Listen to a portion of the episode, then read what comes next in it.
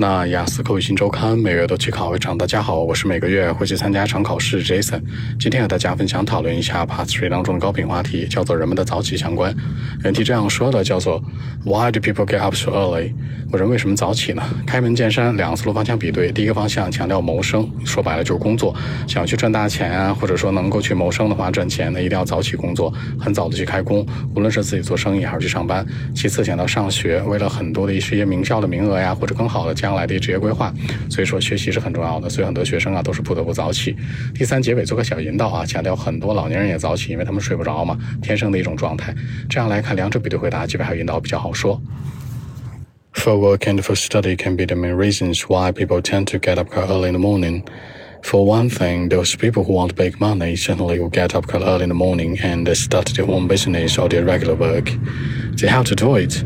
For another, ordinary students who are very busy with everyday study need to do so mainly because uh, they're under higher pressure, you know, like the opportunity of a top university, you know, which is hard to get. By the way, some seniors or old people who can't sleep well might be getting up so early. I mean, it's a natural problem, you know. So I think that uh, here are the reasons. So that's it.